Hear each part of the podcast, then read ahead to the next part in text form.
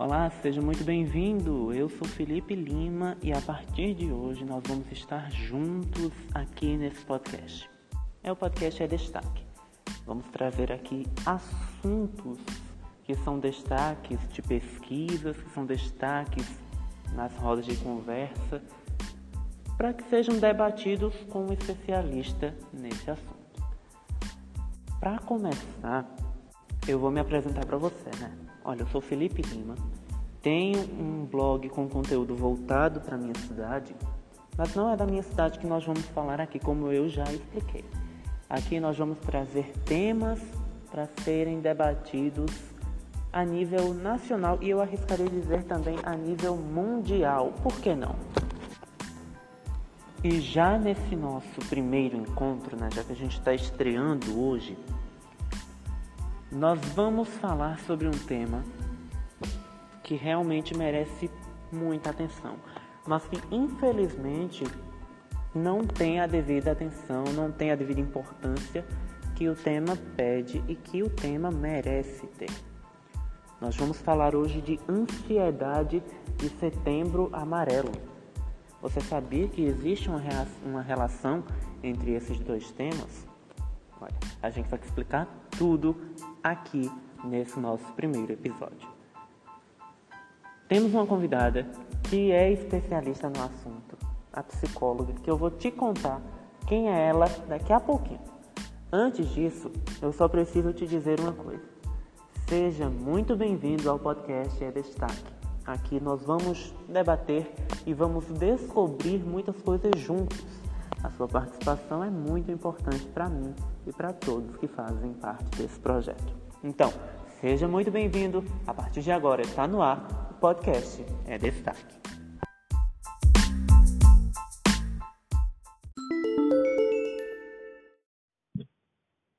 E já que a gente estava falando aqui na nossa breve análise sobre quem era a nossa convidada de hoje, eu vou explicar para você quem é a nossa convidada justamente no nosso primeiro episódio, no nosso episódio de estreia, nós vamos receber a psicóloga Ana Paula Reis, que vai conversar com a gente sobre ansiedade setembro amarelo. Ela já está na linha com a gente, vamos falar com ela então? Muito bem-vinda e muito obrigado pela sua disponibilidade e pela sua participação. Obrigada, Felipe. É, Para mim é um prazer participar né, junto com você nesse momento tão importante como sendo o primeiro episódio. É, agora, na verdade, eu, eu não sou psicóloga, eu trabalho com terapias integrativas e complementares. Ótimo. É... Pode falar, pode falar. É, então, eu atuo na cidade de Garanhuns, é, com atendimento tanto presencial como online. E, atendo, e trabalho também na área de educação, com jovens e adultos. Ok. Então, para começar essa nossa conversa, esse nosso debate, eu já trago uma informação que é bastante é, importante a gente ter essa análise sobre ela. Porque, segundo a OMS, que é a Organização Mundial da Saúde, o Brasil é o país mais ansioso do mundo, está em primeiro lugar nesse ranking mundial de ansiedade. E, na sua opinião, por que o Brasil está em primeiro lugar nesse ranking de ansiedade mundial? É, primeiro, está relacionado a diversos fatores cientistas, estudiosos, especialistas vêm estudando muito é, o que traz e o que causa essa ansiedade e coloca o nosso país como em primeiro lugar. E aí eles chegam à conclusão que existem diversos fatores que levam a essa situação. É, fatores como traumas infantis, como a questão da relação familiar, conflitos familiares na infância, é, situações socioeconômicas, Se coloca também como um dos gatilhos a crise econômica de 2014. Então, existem diversos fatores que traz a questão da ansiedade, inclusive o índice de violência nas grandes cidades. Agora, é, já que a gente está falando né, sobre ansiedade e setembro amarelo, não tem como a gente não fazer essa pergunta. O que é ansiedade? Ansiedade ela é uma reação normal do nosso corpo. Ela está ligada ao que está por vir, às nossas expectativas.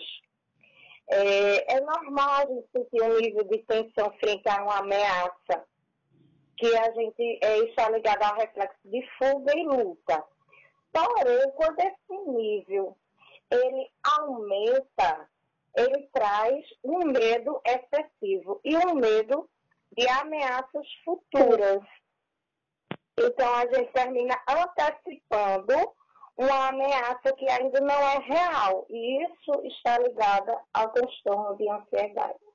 É verdade, porque a ansiedade, é, quem tem ansiedade, quem sofre de ansiedade, geralmente durante uma crise é, acha que desencadeia, né, acha que está sofrendo de, vários, de várias outras doenças, como por exemplo, é, acha que vai ter infarto, ou seja, já reflete em problemas é, cardíacos, né, a preocupação excessiva em problemas cardíacos, problemas gastrointestinais, muitos desse tipo, né? Sim, porque o sintoma de ansiedade, ele vai trazer diversas reações, vai ser apresentado em diversos, diversos sintomas. Então, temos, através dos pensamentos, através da reação emocional e a reação física. Então, o aceleramento do coração, a falta de ar, os tremores, é, a dor de cabeça, suor excessivo, eles fazem parte de reações físicas de quem sofre do transtorno de ansiedade. Que é o que é chamado de ansiedade generalizada, né? que coincidentemente era o nosso próximo tópico, que era ansiedade generalizada pode simular várias doenças, né? que já foi até comprovado cientificamente que a ansiedade pode acabar gerando, ainda que psicologicamente, vários outros tipos de doenças como esse que eu citei, né, que é, é problemas cardíacos, gastrointestinais, até outros problemas que possam vir surgindo pela nossa, criados pela nossa mente, ainda que a gente não tenha esses problemas, mas eles são gerados em função da ansiedade, né? Sim, porque nós é, trabalhamos, esse é um, um da, dos pontos que eu faço né, nos meus atendimentos, trabalhar o ser humano de forma integrada. Então, é trabalhar o corpo, a mente e as emoções. Nós estamos todo interligados. Então, não tem como eu tratar algo emocional sem olhar para o orgânico e vice-versa. E comprovadamente também, a maioria dos pacientes com transtornos de ansiedade não procuram ajuda médica. Sim, em muitos casos existe uma grande resistência em busca de ajuda. Primeiro porque existem muitos tabus relacionados a essa busca de ajuda. É, tabus que estão ligados tanto à parte de medicamentos, né, a resistência de ir para um psiquiatra para não tomar remédios, como também a busca do próprio tratamento psicológico, porque as pessoas criaram muitos é, informações negativas em relação aos tran transtornos mentais. Mas isso está ligado à, à cultura, à nossa cultura, às questões socioeconômicas. Então, tudo isso faz com que as pessoas tenham essa resistência porque elas têm medo também dos julgamentos sociais que podem vir a sofrer.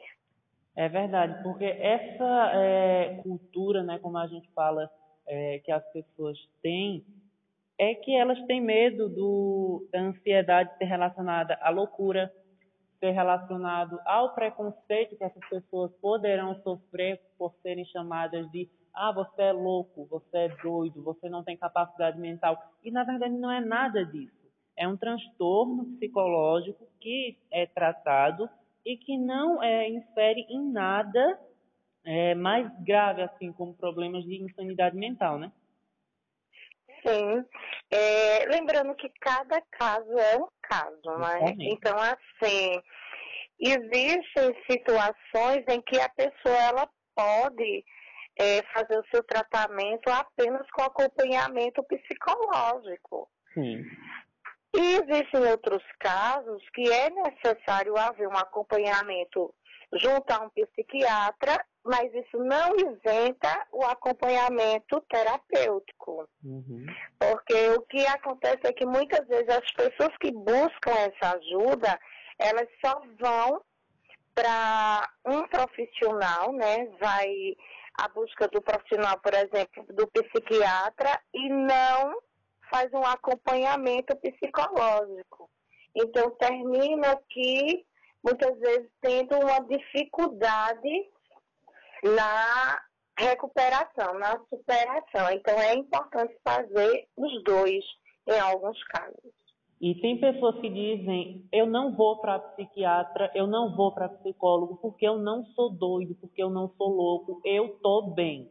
Mas a gente tem que entender que, primeiro, é, não é só quem é louco, não é só quem é doido, né, entre aspas, como as pessoas dizem, que consultam-se com psicólogos, consultam-se com psiquiatras, com terapeutas. Muitas pessoas fazem uso é, de consultas mesmo sem ter problemas de insanidade mental. Isso é completamente normal. E também é, dizem que não vão para psiquiatras ou para psicólogos para não tomarem medicamento tarja preta. Eu já vi muito isso, muitas pessoas dizerem isso. Mas as pessoas têm que entender que consultar-se com psicólogos, com psiquiatras, com terapeutas, isso é completamente normal. E ainda assim, quem se consulta não vai tomar só remédio tarja preta. Pode tomar remédios fitoterápicos também, né? Sim. É, quem vai determinar né, o, o medicamento é justamente o profissional é, responsável, que é o psiquiatra. Porém, o que é que acontece? Muitas pessoas, elas dizem isso, elas ficam com medo porque elas temem ficar também dependentes, né? E a questão de ir para um acompanhamento psicológico, na maioria das vezes é recomendado para quem? É só para quem sofre de transtorno de ansiedade? Não. É recomendado para todas as pessoas que se sentem com sintomas de angústia, de tristeza, com insônia, com fobias, em conflitos familiares, em conflitos nos quais ele, ele próprio percebe que não consegue resolver sozinho. Então, o acompanhamento terapêutico ele serve para todas essas pessoas. E vem atuando principalmente nos casos de sintomas da ansiedade, né? Já que o nosso país está em primeiro lugar. Justamente. E uma pergunta é, crucial nesse momento da nossa entrevista é se a ansiedade pode evoluir e se tornar depressão. É, a ansiedade ela pode sim evoluir se ela não for tratada, se ela não for olhada, se ela não for reconhecida, sim. A tendência é que o nível de ansiedade ele, ele possa aumentar. A questão da depressão, ela já é um transtorno à parte. E que a maioria dos casos de quem tem, quem sofre de ansiedade, desenvolve também depressão. Então, não, a, a, não necessariamente a depressão seja desenvolvida devido o nível é, o nível elevado de ansiedade. É Na verdade, elas ocorrem é, simultaneamente em alguns indivíduos. E é nesse momento que a gente entra na, é, no nosso segundo tema, né, no nosso segundo destaque, que é Setembro Amarelo. Em 2015, a CVV, que é o Centro de Valorização à Vida, criou o Setembro Amarelo. Isso mesmo, criou o Setembro Amarelo, que foi e é algo de suma importância a gente falar sobre Setembro Amarelo, né? Sempre que podemos, e não somente no mês de setembro. A gente tem que se atentar a isso de janeiro a dezembro. Né? Sim, porque o Setembro Amarelo ele atua como uma campanha de conscientização. É um momento em que a gente para para olhar, para observar, para alertar né, é, e buscar uma prevenção ao suicídio. Mas isso não quer dizer que somente nesse mês ocorra suicídio. Né? Então, é preciso sempre tratar desses casos. E uma das formas de tratar sobre a prevenção ao suicídio é perder o medo de falar no assunto. Justamente. Ainda tem muita gente que resiste em falar sobre esse assunto, tem um tabu muito grande acerca dele. Sim. É, tem um tabu justamente porque eles também. É, a sociedade sente um medo de falar sobre a morte. Veja que poucas vezes se fala sobre a morte. É então, falar sobre a, o suicídio é falar sobre a morte. E, é, principalmente, uma morte é, intencionada, de alguma forma, planejada. E, como você falou, é, ocorrem suicídios durante todo o ano, em janeiro, fevereiro, março, abril, até o final do ano. E é aí que entra um dado que eu vou fornecer agora, que é um dado muito preocupante. Porque no Brasil, 32 pessoas cometem suicídio por dia. Isso é uma média de uma pessoa a cada 40 minutos. E no mundo, esse dado é ainda mais preocupante e alarmante, porque no mundo é um suicídio a cada 40 segundos. Ou seja, isso é muito preocupante e a gente tem que trabalhar bastante para que esses dados sejam revertidos e para que isso mude de situação, porque não é possível que em pleno século XXI ainda existam pessoas que contribuam, porque existem muitas pessoas que contribuem para que, é, que outras pessoas tirem a sua própria vida. Né?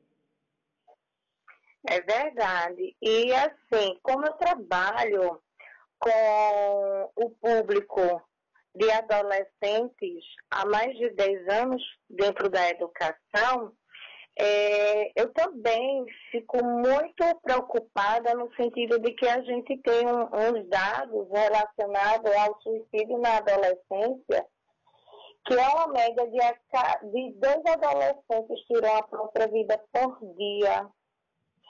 Então, é preciso que os pais, os familiares, os responsáveis ficarem atentos aos seus adolescentes.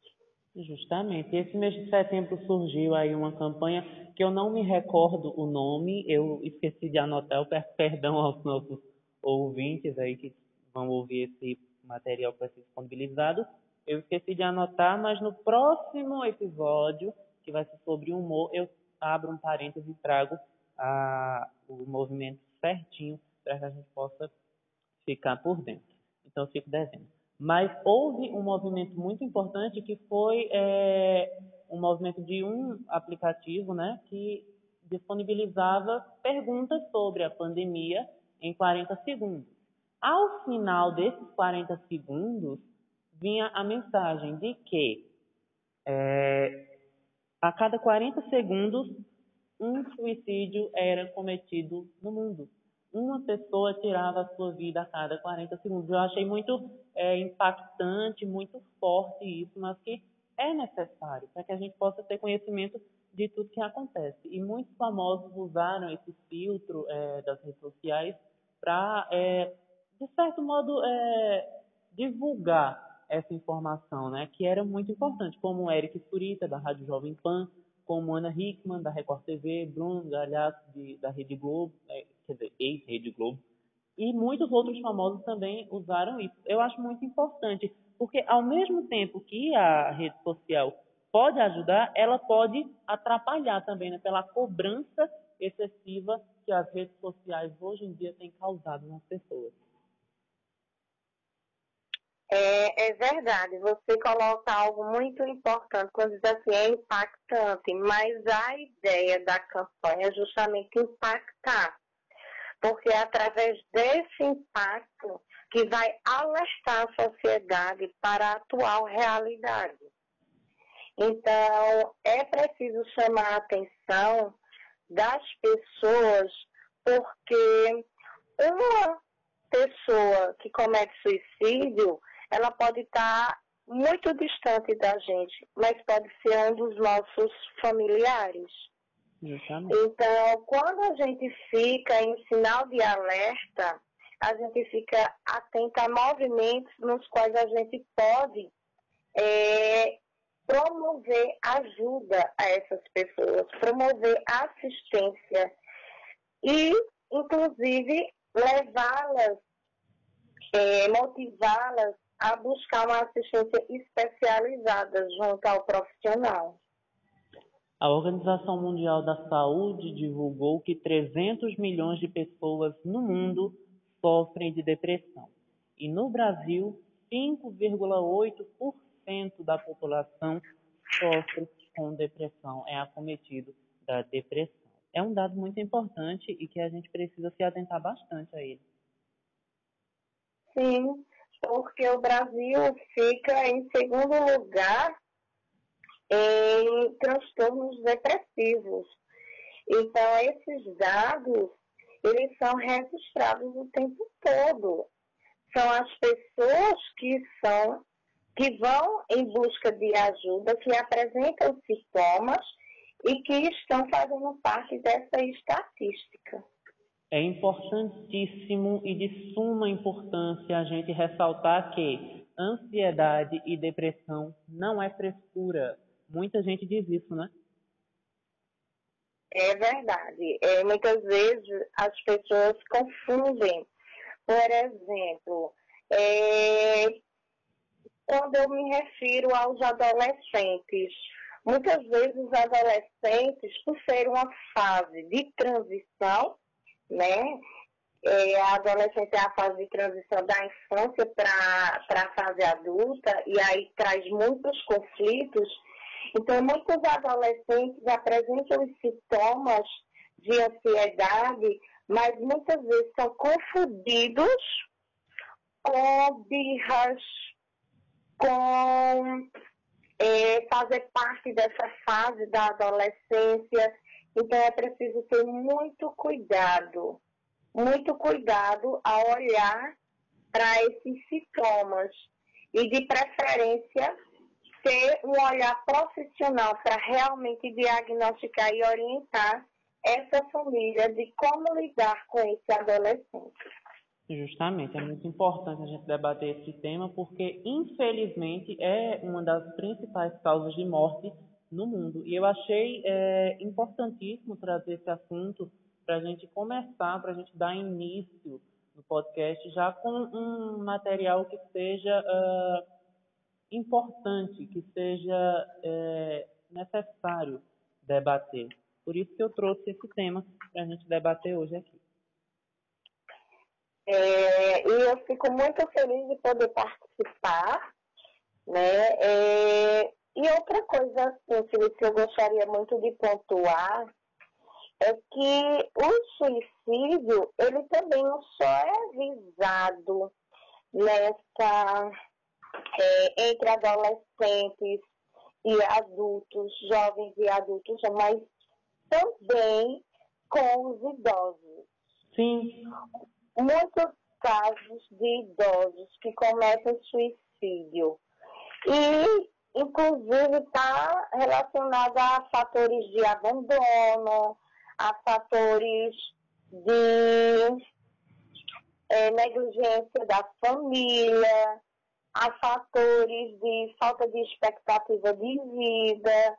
Então, quem convive com o idoso é muito importante também estar atento.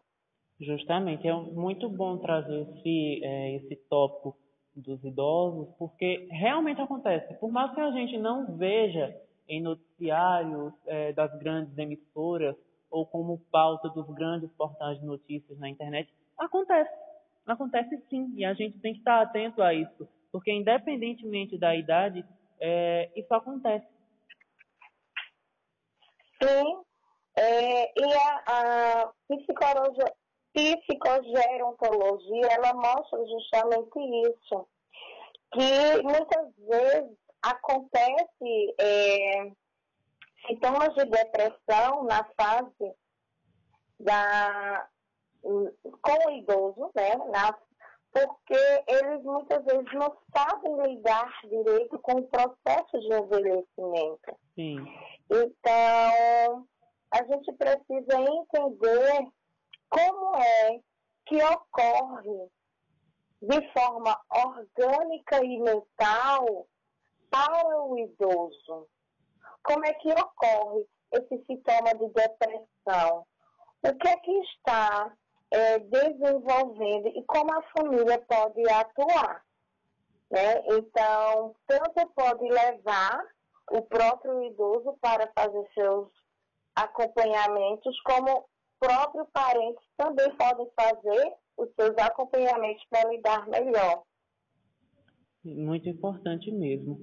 Muito obrigado pela sua participação. Foi muito bom conversar sobre esse assunto nesse tempo tão agradável que a gente passou juntos. Pode fazer as suas considerações finais, fique à vontade. Ah, eu que agradeço. Para mim é, é maravilhoso estar aqui nesse nesse debate com você, nessa conversa. É, visto que você foi um dos meus alunos, né? Sim. Então eu fico muito feliz de ver esse, esse projeto seu se realizando e principalmente participando dele. É, Para mim é uma honra, é um prazer.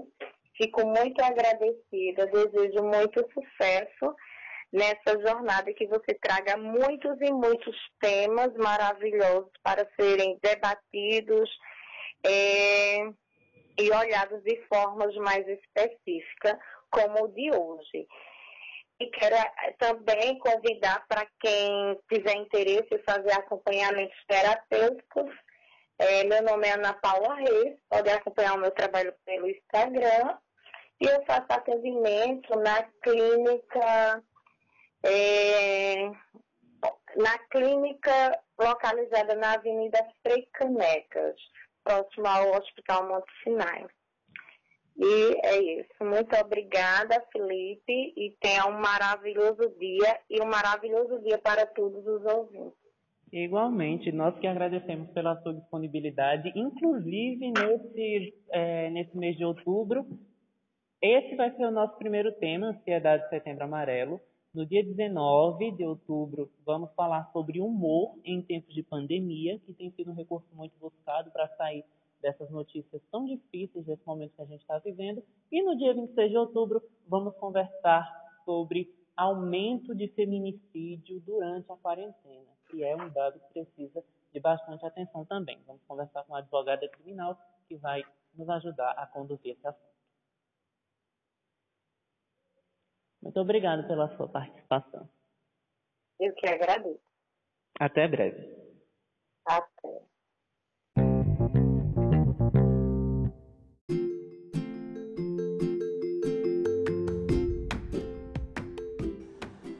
E nós estamos chegando ao término do podcast É Destaque de hoje. Foi muito bom a sua companhia. Eu agradeço demais, de verdade. E convido você para fazer companhia a mim e ao meu convidado na semana que vem.